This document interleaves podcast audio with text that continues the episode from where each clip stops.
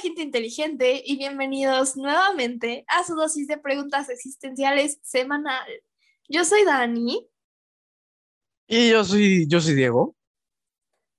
y el día de hoy estaremos tocando un tema bien especial, no solo porque eh, es un súper tema y es muy importante y muy cool, sino también porque va en honor a una amiga mía que se llama Chris, que es una personita bien bella que le gustan mucho las abejas.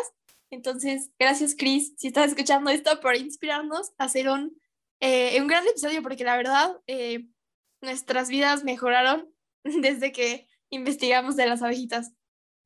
Sí, fue un destello de felicidad, no te voy a mentir. Fue Y antes, antes de empezar, antes de empezar, les quiero contar algo que acaba de ocurrir, acontecer. Em, Diego, aquí Diego que ya conocen, se acaba de dar cuenta que no grabó el episodio. Claro, señores. Entonces estuvimos una hora Un hablando de aplauso al abejitas animal. a lo, a lo, a lo menso, para que al final, cuando ya habíamos hasta cantado canciones de ABBA, a Diego se, se, se le vino a la mente que tenía que empezar a grabar antes de hablar, ¿no? Y no después.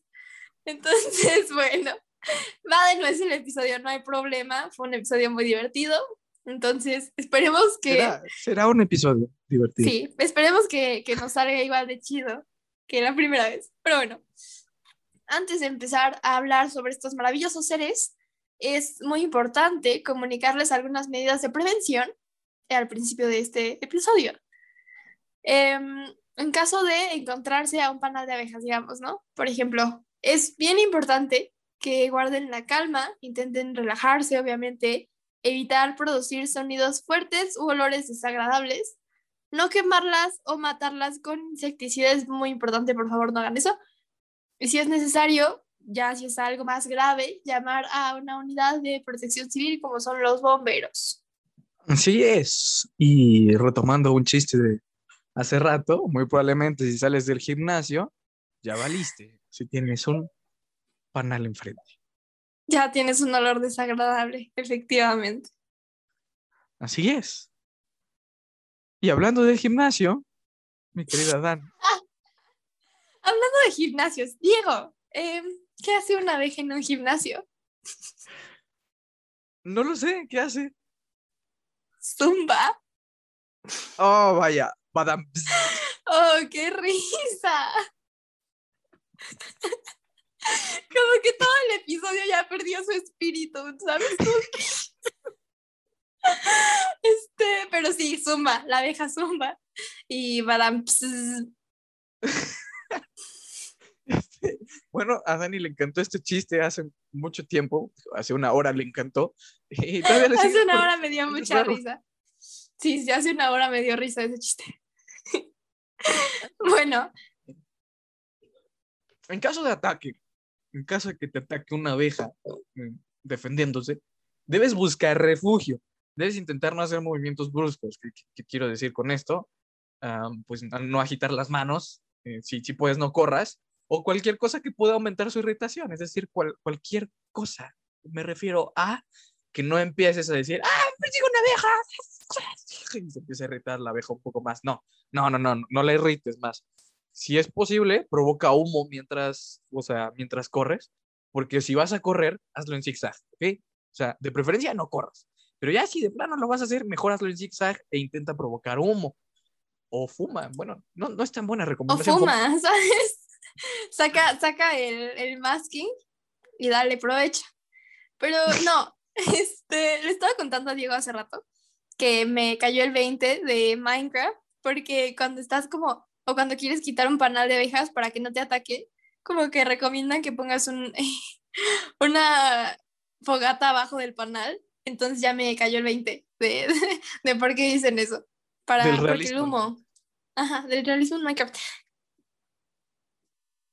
Que es lo que igual estábamos comentando hace rato, ¿no? De que le conté a Diego que en mi, que en mi clase una vez como que preguntaron que cómo se hacía el cristal, ¿no? ¿Cómo se hace?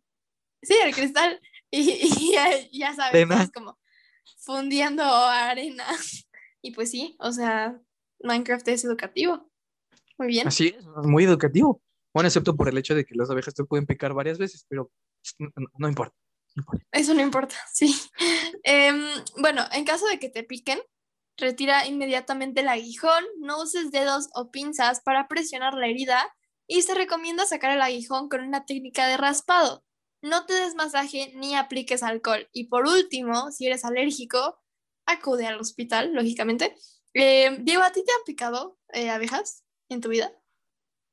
Sí, sí, sí, sí. De hecho, a, mí cuando era pequeño, yo vivía en Orizaba y, y me picaban las abejas porque había un gran árbol que era de mi abuelo y yo me acercaba a ese panal y me picaban y, se me hacía la mano así como de, como guante de béisbol. Era horrible. pero, pues, bueno. Mira, ¿a ti te han ¡Qué picado? tragedia! A mí me han picado, pero, pero sí, pero no. O sea, es que me acuerdo que un verano fui a Tequisquiapan y básicamente lo que pasó es que había una abeja en el piso, o sea, de que en el piso y yo la pisé y pues me piqué el aguijón en mi dedito gordo ¿pero del estaba pie. muerta? ¿O estaba viva? No sé, o sea, no cap, no sé, no sé, pero me picó. no, nada más me acuerdo que hicieron un, un remedio bien extraño. O sea, agarraron como cuatro o cinco, eh, ¿cómo se llaman? Matches. ¿Cenizas? Este, como em, Ay, ¿cómo se ¿Cigarro? llaman? No, cigarros, no. polillas de cigarro. No son cigarros, son los que prenden Ah, Este, cerillos, cerillos. cerillos. Agarraron como cuatro o cinco cerillos, los prendieron y luego los apagaron. Y como la parte de la cabecita del cerillo, las, como que los, se los quitaron y los mezclaron, creo que con agua o algo así. Hicieron como una pastita y eso me lo pusieron.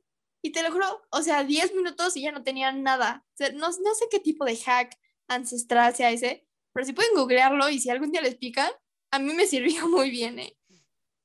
Ah, recuerden, los remedios de las tías no siempre son inútiles. Casi siempre sirven, ¿eh? De veras. Pero sí, la verdad me sirvió mucho, me salvó de, esa picadura que, que me provoqué yo solita, pero aún así, cuenta. Sí, sí. Bueno, ahora hablemos un poco sobre eh, un poco sobre biología. Bueno, no, no tanto, pero tomen nota. Las abejas tienen familia, así es, tienen familia. Son parte de los antófilos, es decir, anzofilia, una rama de los himenópteros, es decir, abejas, avispas, abejorros, hormigas, etc. Ahora, con respecto a su historia sobre la Tierra, tal parece que los ancestros de las abejas son los himenópteros aculeados, que curiosamente no solían tener aguijón, más bien ponían huevos con su ovipositor, pero tuvieron que evolucionar y desarrollar su aguijón para poder defenderse. Ahora, se dice, también se dice, que sus ancestros estaban relacionados con la especie de los Cabronidae, que es como una especie, me suena más avispas, pero bueno, es una antigua familia de insectos guerreros, como las abejas, muy antigua, parecidos a las abejas, pero en este caso mataban a otros insectos y se alimentaban de ellos. Con el tiempo es muy posible que hayan cambiado su dieta de insectos a polen, que bueno, ¿cómo pasó esto? Muy probablemente porque mataban a los insectos, se los comían y eh, los insectos tenían cierto polen encima de ellos. Evidentemente se dieron cuenta de que el polen pues, eh, no estaba mal y pasaron su dieta de insectos a polen. Cabe mencionar que las abejas son uno de los insectos más antiguos que conocemos que sigan viviendo actualmente, con una antigüedad como de 4 millones de años a 10 millones de años. Así que sí, son bastante antiguos. Más que el ser humano, sí. Más que los dinosaurios, no. Pero son unos vejestorios o unas vejestorias. En fin, ¿por qué no pasamos al siguiente rubro? No, que, que disclaimer a cualquier abeja que esté escuchando este podcast, no se lo tomen personal, no, o sea, vejestorios en, en buen plan, ¿saben? Están, son de sabias. sabiduría. de sa- Ajá, exacto, de Sí, sabia. claro, de sabiduría. Otra cosa que se pregunta mucho, eh, o que normalmente se dice, es que son seres muy sociales, ¿no? Lo cual por una parte digamos que sí es cierto, pero realmente en su mayoría son especies solitarias. Lo que pasa es que las abejas más comunes, las abejas europeas, sí son seres sociales y son como el top de la organización en el reino animal, ¿no? Es decir, que son eusociales. De hecho, si no tienen insectofobia, pueden ir a, a San Google y googlear eso, eh, porque está muy, muy interesante. Eh, y bueno, el nivel más alto eh, de la organización social que se da en ciertos animales es esto, eusocial. Eusocialidad. Ajá, la eu- eusocialidad. Así que de lo que son muy seres sociales, solo aplica a unas pocas especies de las 4.000 que existen alrededor del mundo. Pero bueno, para las abejas domésticas, las clases sociales son eh, la reina, que es la mera, mera candilera, ¿no? Ya lo sabemos, que justamente le estaba contando a Diego que las reinas son como enormes, ¿no? O sea, es bien fácil distinguir una reina en un panal, son como doble, triple de tamaño de una obrera. Sí, son gigantes. Sí, la, la reina, que pues ya les dije, es la, mera mera, las obreras, que son pues la mayoría de las que están en el panal, y, y los zánganos, que los zánganos está bien curioso, ustedes van a decir, ¿qué es un zángano? Bueno, un zángano es una abejita, pero hombre, macho, eh, varón. que ahorita van a ver por qué nos caen mal aquí en Carpe Diem, a mí No, especialmente. no. A mí me caen mal los zánganos, eh, son- pero bueno, si son las abejas que son hombres. La reina puede llegar a vivir hasta cinco añotes, o sea, puede que te encuentres por ahí una reina de, de cinco años. Las obreras de 14 a 28 días pueden, o sea, imagínate así nacer y tu cuenta regresiva de 28 días, con suerte. No, pobrecitas. A diferencia de los zánganos. Los zánganos, que ah, lamentablemente pueden vivir hasta tres meses. Cero de días, porque no, o sea, está- debería estar al revés, ¿sabes? Que los zánganos vivieran dos semanas y las obreras tres abejas meses. Sí. Sí, claro. Pero bueno, em, de hecho hay una cosa que se llama la matanza de los zánganos. Eh, aunque Diego no quería creer que esto existía, es algo que existe. Entonces, en lo que Diego les cuenta cómo ven las abejas, yo voy a investigar un poco más de qué va esto para explicarles qué es esto de la matanza de los zánganos. Ok, ok, muchas gracias, señorita Sí, sí, de nada. investigadora. Ah, en fin, en lo que yo les hablo de cómo ven las abejas, cuál es su visión sobre el mundo, qué piensan sobre la vida. Bueno, eso tal vez no lo sepamos, pero sí sabemos cómo pueden ver los colores las abejas. Es que resulta que ellas ven al espectro visible de una manera diferente a los seres humanos. En específico, las abejas no pueden ver el color rojo puro, lo cual puede, puede parecer mal, horrible. Dani está teniendo otra vez problemas con investigar sobre, sobre la matanza de las abejas. Recordemos que Dani tiene insectofobia, o sea, le, le chocan las imágenes muy gráficas de insectos. En fin, en fin. este, las abejas, como les decía, no pueden ver el rojo puro, pero esto no es malo, sino que les ayuda. Les ayuda a identificar algunas plantas que reflejan la luz ultravioleta del sol, cosa que los humanos no podemos hacer. No vemos el reflejo ultravioleta del sol en las plantas. Las abejitas sí, y les ayuda a, ponil- a polinizar más rápido. Ahora, no solo les sirve para identificar ciertas plantas, sino que también, gracias a su visión, pueden orientar su vuelo con respecto a la posición del sol. Y pues es curioso, porque justamente para quien no lo sepa, las abejas se orientan y vuelan con respecto al sol. Es un mecanismo bastante interesante el de su orientación. Ahora, fuera de su visión del mundo, es bien conocido que las abejitas son como un modelo de trabajo, así como, como que son bien trabajadoras, al igual que las hormigas. O sea, desde la primaria se nos enseña que había que formarse como en filas, como si fuéramos hormiguitas, o que había que trabajar mucho como las hormiguitas. O, por ejemplo, en la película Baby Movie, que Dani no la ha visto, se nos muestra la idea de que las abejas son muy trabajadoras. O sea, trabajan hasta la muerte, ¿no? Se nos muestra en la peli. La verdad es que sí, sí lo son, sí lo son. Pero también se dan sus descansos. Lo interesante es que si te acercas a, una colmena de noche, hacia un panal de noche, puedes escuchar que siguen trabajando las abejas. No hay descanso en la colmena. Ojo, importante aquí, hay que recalcar.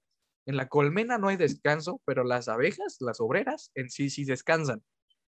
Mm, siempre se trabaja en la colmena, muy bien, y las abejitas toman sus turnitos de descanso. Eh, hasta para eso son organizadas, hasta para descansar son organizadas. Qué padre, ¿no? Que tengan esta organización este, interesante sobre cuándo descansar y cuándo no, y que la colmena siempre esté activa. Eso está, habla muy bien de esos animales, habla que son muy trabajadores, muy responsables, muy dedicados y dedicadas, dedicades. En fin, Dani, ¿cómo va esa investigación? Eh, la matanza de los zánganos. Vamos a, a ponerle nombre a todo. Digamos que la abeja reina, ¿cómo se puede llamar una abeja reina, Diego? Regina. Regina, la abeja reina. ¿Y las abejas obreras, cómo se van a llamar? Ah, las abejas se pueden llamar Ofelias, las obreras. Ofelias, las obreras, ajá. Regina, Ofelias y los zánganos. Sac. Saque el zángano. Ok, me parece. Entonces, digamos que esta cosa que se llama la matanza de los zánganos, ya investigué más. eh, está bien curioso, oye, está bien interesante. Bueno, como ya habíamos dicho, el único propósito de vida de los zánganos es copular con la reina, reproducir, eh, Wow. conservar la especie. Es literal lo único que hace. ¿Cómo Entonces, que digamos lo único? que, Por favor, es muy importante. bueno, sí es lo único que hacen. Digamos que copulan con la reina, ¿no? Y hay, hay de dos, de dos sopas, según yo. La neta, corríjanme si ustedes saben, pero según mi investigación de cinco minutos, es así va. Este, los zánganos copulan con la reina y algunos se mueren después de copular con la reina. ¿Es ¿Puedes demasiado? decirme que sí, básicamente es demasiado. No, para Dios, o sea, no, ni para eso sirve. Sí, ni para eso sirven. O sea, como que es tan explosivo, literal, que, o sea, incluso cuando se supone que ya pasó el, el asunto, que al oído del humano puede escucharse como un sonido de una pequeña explosión. Y que, no sé si tú sabías, algo que les pasa a los mantis, creo que les explota el abdomen, ¿no? A los mantis. Y no me acuerdo por qué, pero les explota el abdomen. El punto es que cuando, pero no quiero meterme en términos muy explícitos aquí porque hayan términos muy explícitos en mi investigación, pero cuando pasa lo que pasa, este, básicamente se les explota este, el abdomen a los zánganos y se Ouch. mueren. Eh, Sí, entonces, y los que no se mueren, dado a que, o sea, es que parte de, parte del zángano se queda dentro de la reina. sí, está extraño. El punto es que se mueren, ¿no? Y los que no se mueren, para eso existe una cosa que se llama la matanza de los zánganos. Eh, se, supone que después de la fecundación de las reinas, este, básicamente los zánganos lo único que hacen es flojear, o sea, de que no hacen nada. Entonces, digamos que Zack se la pasa pues, en su camita viendo Netflix, viendo B-Movie o algo así. Ajá, y le traen ahí su, su miel. Sí, no, él no hace nada. Mientras las Ofelias se, o sea, se parten la espalda para llevar miel al panal. Entonces en eso como que todas las Ofelias se juntan con, con Regina y así.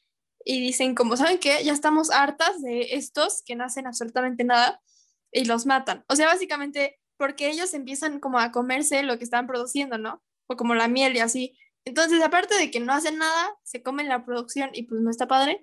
Entonces, por eso existe la matanza de los zánganos, que es pues cuando hacen una matanza de zánganos. No, no hay mucha explicación ahí, pero sí, eso está muy curioso. Que, que la verdad, les digo, estaba bien explícito en donde investigué, pero básicamente va algo así. Wow, Dani, pues muchas gracias por tu investigación, gracias por los traumas. eh, ya los financiaremos. Por favor, por favor, sí. Y- Em, y- ¿Qué me dices? ¿Qué me dices si pasas al, al punto, al punto que te gusta? Bueno, creo que te gusta mucho esto sobre las abejitas, ¿no? Que Claro que me encanta. bailan, ¿no? Porque las abejas Claro. danzan. Danzan, son bien parranderas las abejitas. No, no es cierto. Bueno, sí, pero no. Mm, las abejas tienen un modo especial de comunicarse. Normalmente danzan para comunicarse o producen feromonas para poder ser olidas. Pero bueno, considerando la danza como su principal método de comunicación, las abejitas hacen como unos movimientos que podemos interpretar como baile, pero pues no, que son como cuando decimos que zumban. Eh, pero dichos movimientos no son así al azar, no son en vano. Los movimientos generalmente son para indicar la dirección y distancia. O sea, fija, chequea, dirección y distancia con respecto a una fuente de polen. Las, y de hecho, dato curioso aquí, las abejas africanas se pueden llegar a comunicar a través de cabezazos, incluso cuando hay una amenaza para la colmena. O sea, básicamente las, las cabecitas producen ciertas vibraciones que alertan a toda la colmena y cambian su patrón de vuelo. Ojito que son bien precavidas, ¿eh? O sea, eso de eh, saber como la distancia y la dirección y luego eh, preparar a, toda la colmena para una amenaza está bien padre, ¿no? 10 de 10 con las abejas. Sí, hasta para eso son organizadas. Hasta para las amenazas. La verdad se me hace, bueno, a mí me gusta mucho es- ese aspecto de que se sientan amenazadas y de nada lleguen a la colmena y ¡pum! ¡Pum! Sí. ¡Mocos! Les toco y Cabezazo, cabezazo. Sí, ay no, es que es una organización bien ya de otro nivel, ¿eh? Sí, de millones de años estamos hablando. Así que, bueno, no solo esto, no solo esto es interesante, no solo se comunican a través de cabezazos, no solo utilizan sus danzas increíbles para deslumbrar a todo el mundo, sino que también Ujú. las abejas juegan un importante papel. Dancing Queen. dancing, las abejas juegan un importante papel en la producción de a la agricultura. ¿Sabían ustedes que el 70% de los cultivos de la agricultura mundial se dan gracias a las abejas? ¿Cuánto? El 70%. Eso significa que las abejas están involucradas al menos en el 35% de la producción de los alimentos, pero Ojo, cuidado, no dejen que estas cifras los engañen, no se dejen engañar porque el 70% de los alimentos que nosotros consumimos a diario depende de algún modo de las abejas, indirecta o directamente. Así que realmente son importantes en el mundo, al igual que todas las especies polinizadoras como los abejorros, las avispas, las moscas, los escarabajos, mariposas, polillas, mosquitos, etc. Así que es mejor cuidarlas.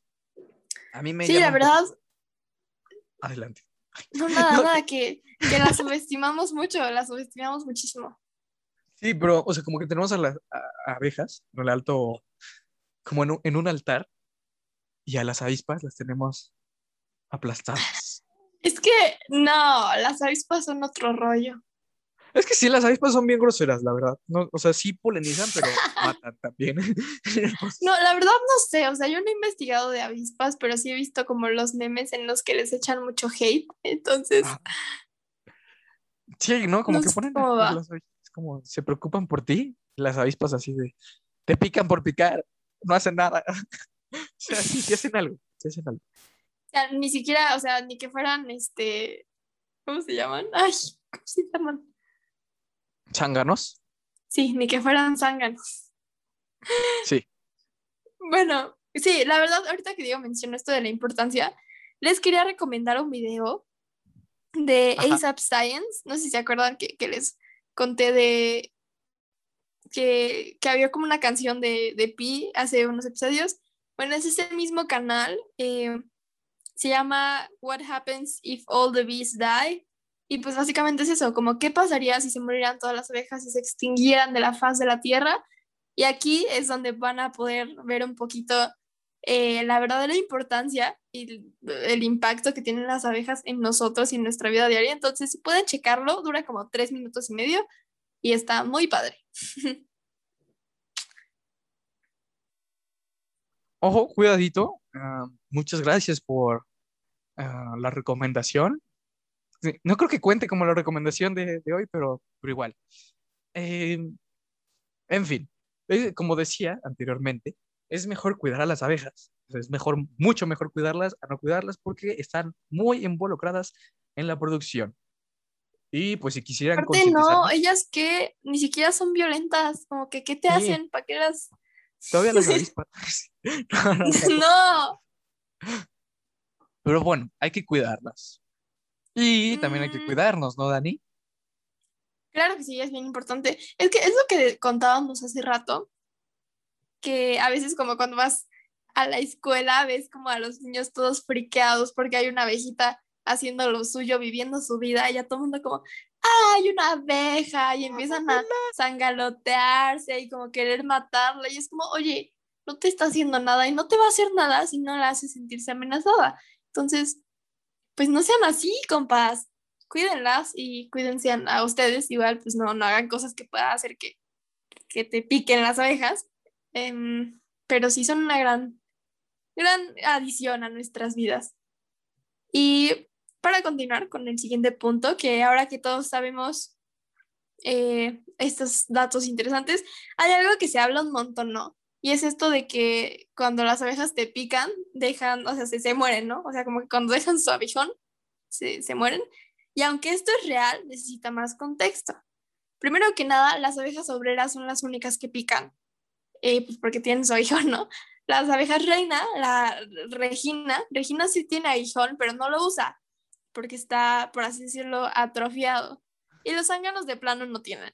Los zánganos no, no, no hacen nada en esta vida para que quieren aguijón. ah, pobrecito. Este, sí. Y sabiendo esto, eh, las abejitas solo atacan en defensa. Cuando se sienten amenazadas, ellas mismas o sienten que algo está amenazando a su colmena. Y de hecho, las abejitas pueden picar varias veces en su vida si hablamos de insectos.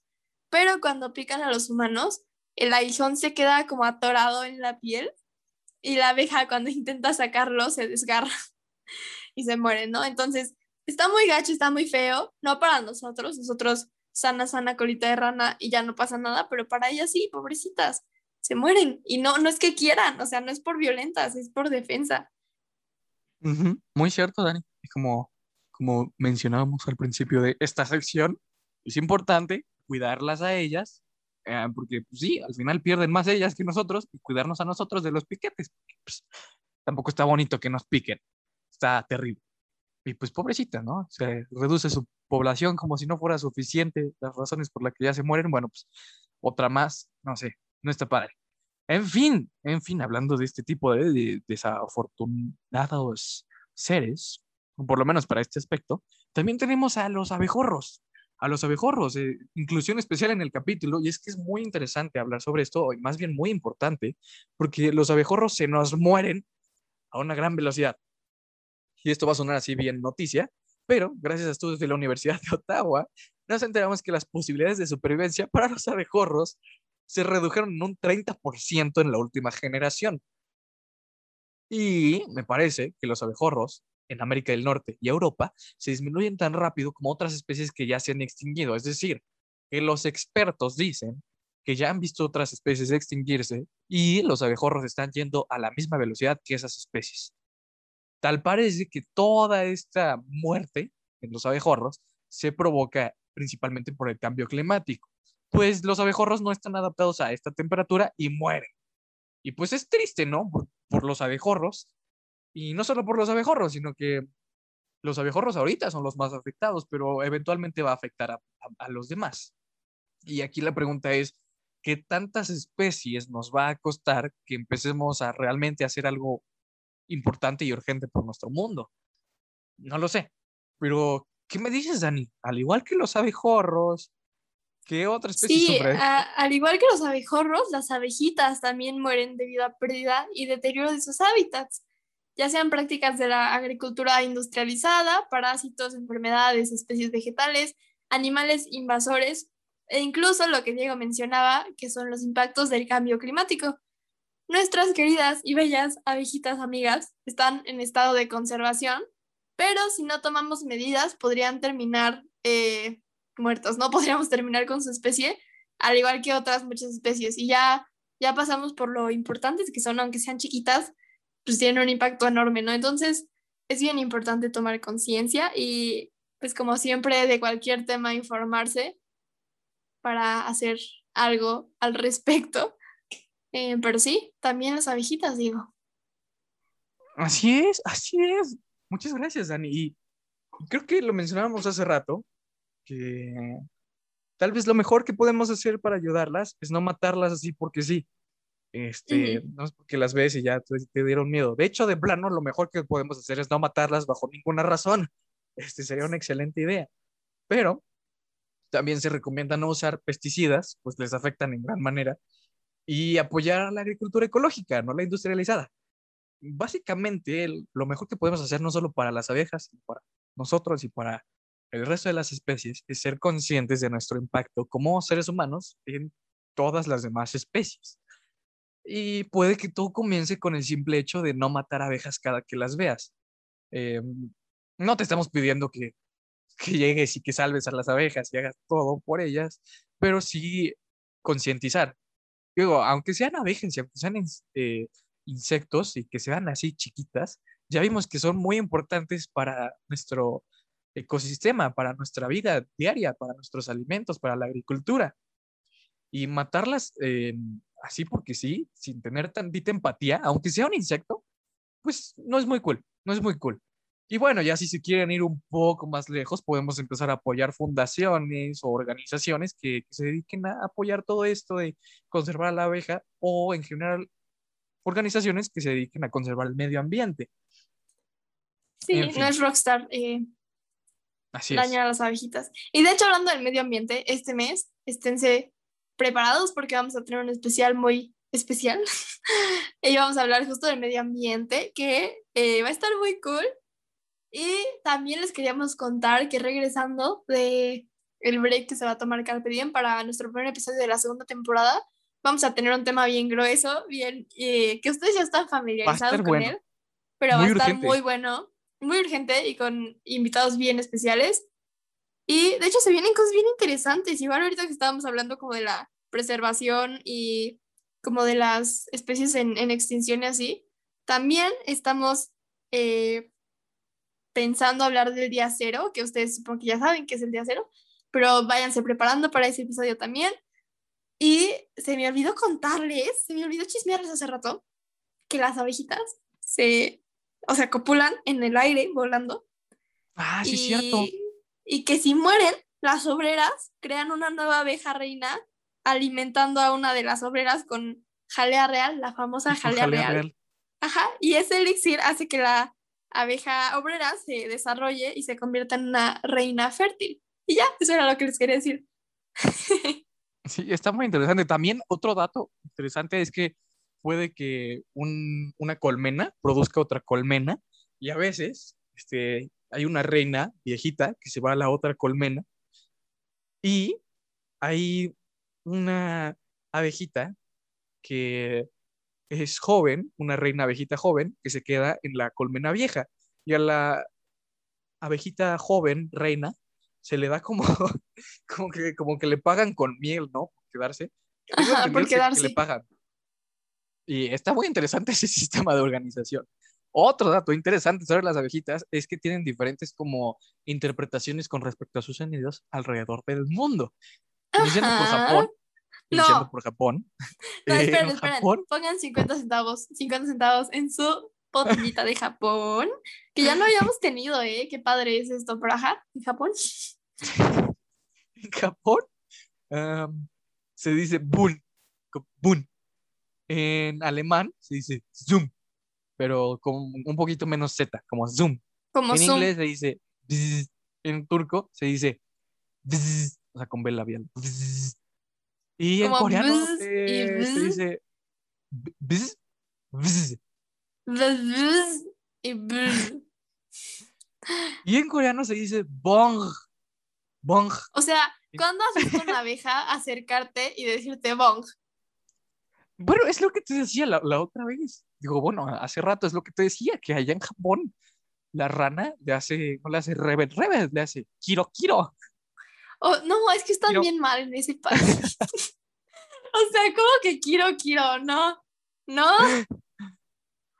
Ay, pero no, la verdad fue un gran episodio. Em, ¿Te gustaría cerrar? ¿Tienes algo más que decir? O ya vamos directito a la palabra de la semana.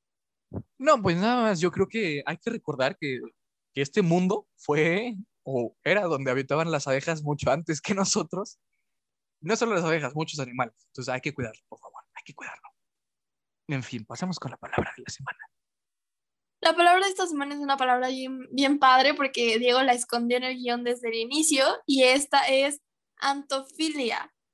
Y su significado es que aman las flores. Literal se, se, se, se traduce a eso y es otra manera de decir abejitas, abejas, ¿sabes? Entonces cuando decimos que las abejas son eh, antofilia, es que aman las flores. O sea, imagínate qué cute. ¡Qué Literal, bonito! llamarte como aquellas que aman las flores. Ay, qué bello. Oh. Pero bueno, esa era la palabra de la semana para todos aquellos que, que estén interesados en esto de las abejitas. Si tienen algunos datos curiosos que no hayamos mencionado, mándenoslos a nuestros DMs, porque está bien padre, ya nos gustó mucho y si quieren una parte 2 de abejitas, porque todavía queda mucho que decir, eh, pues igual lo podemos hacer la próxima temporada.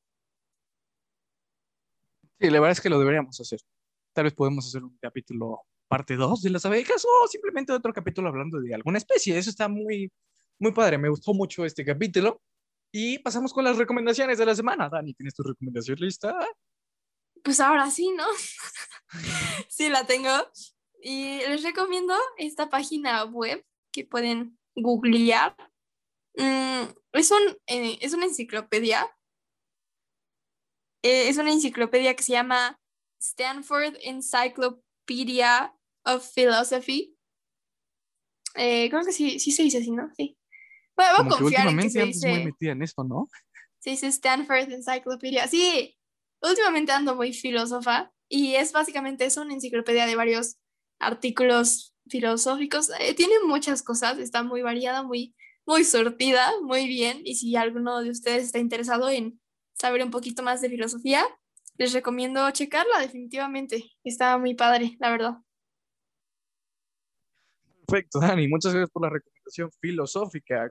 ya, ya de nada, de nada. A preparar un capítulo sobre filosofía. Ya, sí, de hecho, la, la, próxima temporada, no, a cargo de mí, qué miedo. La próxima temporada ya les prometemos, dentro de los próximos 20 episodios de la próxima temporada, meter al menos uno que hable de filosofía. Dale, dale. Dani va a hablar nos de ponemos, no, nos ponemos modo Nietzsche.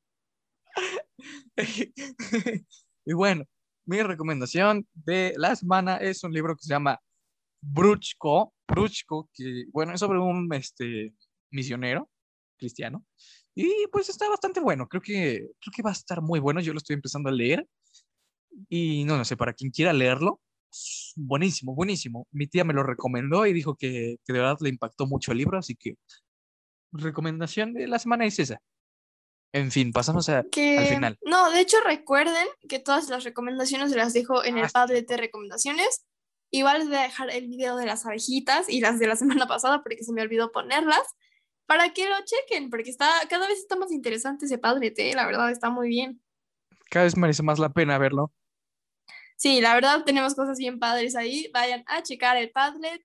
Recuerden que cualquier duda, inquietud, hate, comentario, sugerencia nos la pueden mandar a nuestros DMs en Instagram. Estamos como Carpe Diem Podcast o a nuestra biografía. nuestra biografía tenemos eh, el lugar especial para recibir sus comentarios de todo tipo, anónimos o no anónimos, para que chequen eso. Y ya, ese, la verdad lo sentimos si este episodio no fue muy entusiasta Mm, entusias ¿cómo se dice? Entusiástico, este entusiasmo. Estuvo muy bueno.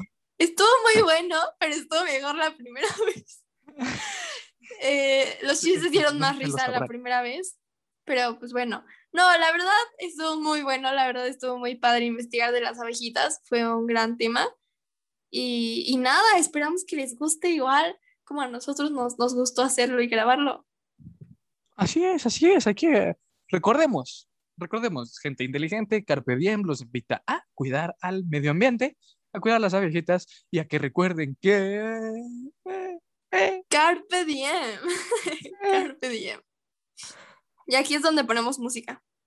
Espera, espera. ¡Ey, ey, ey! Pam, pam. Honey, honey, honey. Pam, pam, pam, pam. You're my candy girl.